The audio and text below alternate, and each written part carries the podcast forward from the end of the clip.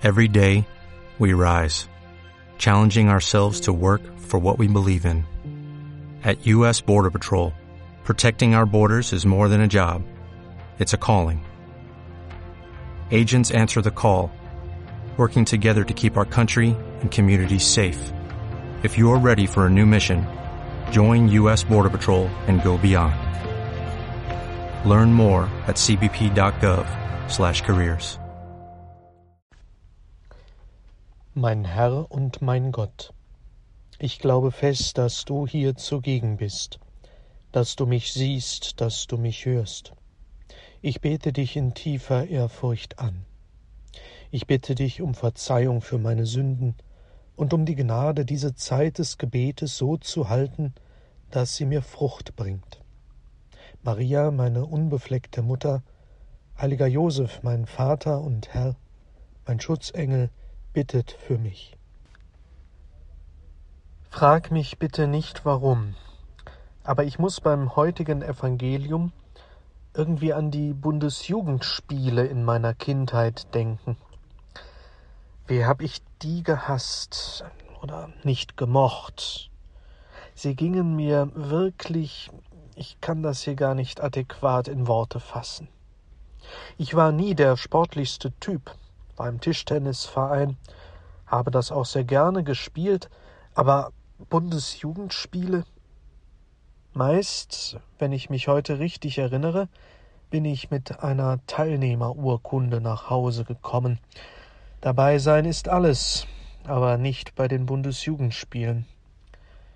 Für den letzten gibt es keinen Pokal, keine Medaille, keine besondere Ehrung. Der letzte ist nicht der erste. Und der erste, der ist auch nicht der Diener aller.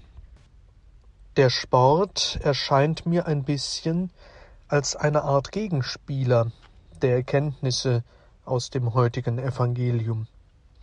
Mit der Realität in meiner Welt scheint dieses Evangelium nicht wirklich konkret etwas zu tun zu haben.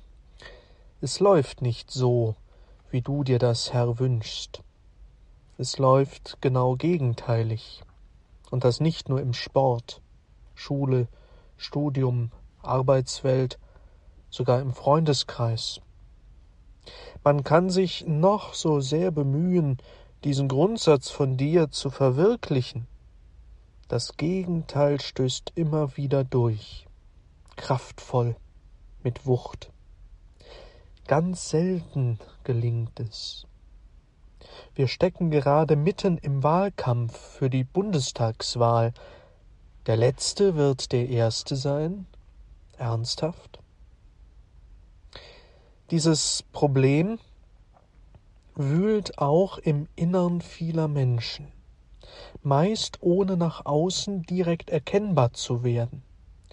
Ganz viele möchten eigentlich einen höheren Platz in ihrer Welt. Zumindest liebäugeln sie damit. Man schielt nach den anderen, vergleicht, wägt ab. Nur gar zu gerne möchte man auf einem höheren, gelegentlich sogar auf dem obersten Treppchen stehen, auch mal bei den Bundesjugendspielen, und auch die Kirchen bestehen nicht nur aus reinen Altruisten. Unter deinen Jüngern fing's ja schon an.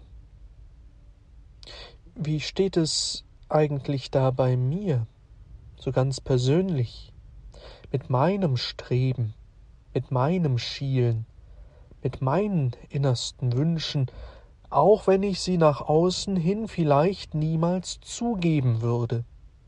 Wie sieht es mit meinem Blick auf die vermeintlich niedriger gestellten aus, die weniger haben, weniger sind, weniger können. Hm, keine leichte Frage, ob ich mich mit solchen Blicken auf andere selbst aufrichte, mich hochhalte, mich aufbaue? Und dann ist da ja sogar noch die blöde Gefahr, dass selbst wenn ich anderen gegenüber total hilfsbereit bin, dienstbereit, helfe, zur Seite stehe, alles für sie tue, mache ich sie damit indirekt abhängig von mir und mache sie so dann doch wieder klein? Nicht so einfach, diese ganze Sache. Ehrgeiz, Eifersucht, Eitelkeit, steckt viel drin im heutigen Evangelium. Ein bisschen beruhigt mich, dass du, Herr, um diese menschliche Problematik weißt und sie beim Gespräch deiner Jünger errätst. Scheint dich nicht sonderlich zu überraschen.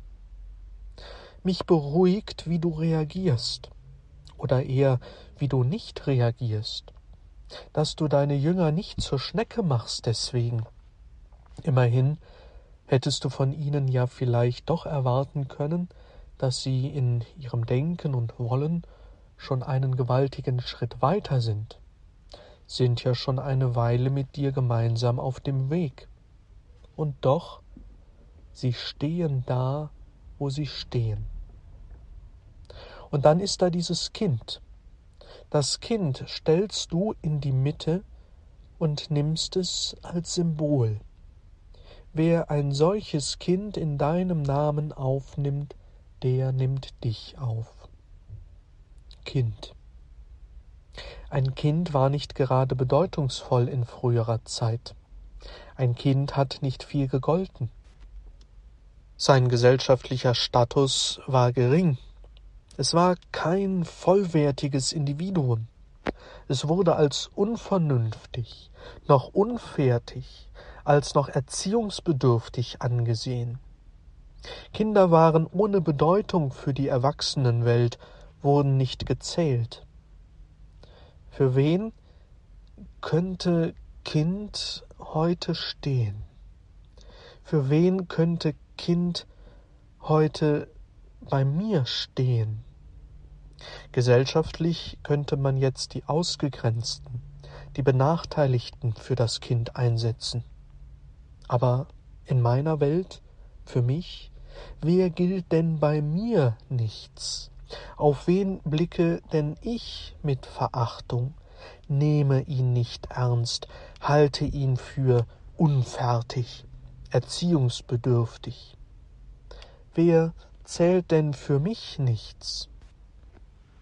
Und Kinder sind nicht immer nur niedlich und lieb. Auch Kinder können ganz schön böse sein, gemein, hinterlistig, egoistisch. Kann schon sein, dass die Menschen, die bei mir das Symbol Kind treffen, nicht die einfachsten Typen sind. Aber genau die stellst du in meine Mitte.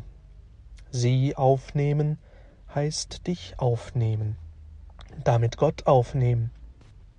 Für dich ist eben doch jeder Mensch wichtig, jede Frau, jeder Mann. Jeder ist einmalig und von Gott gewollt.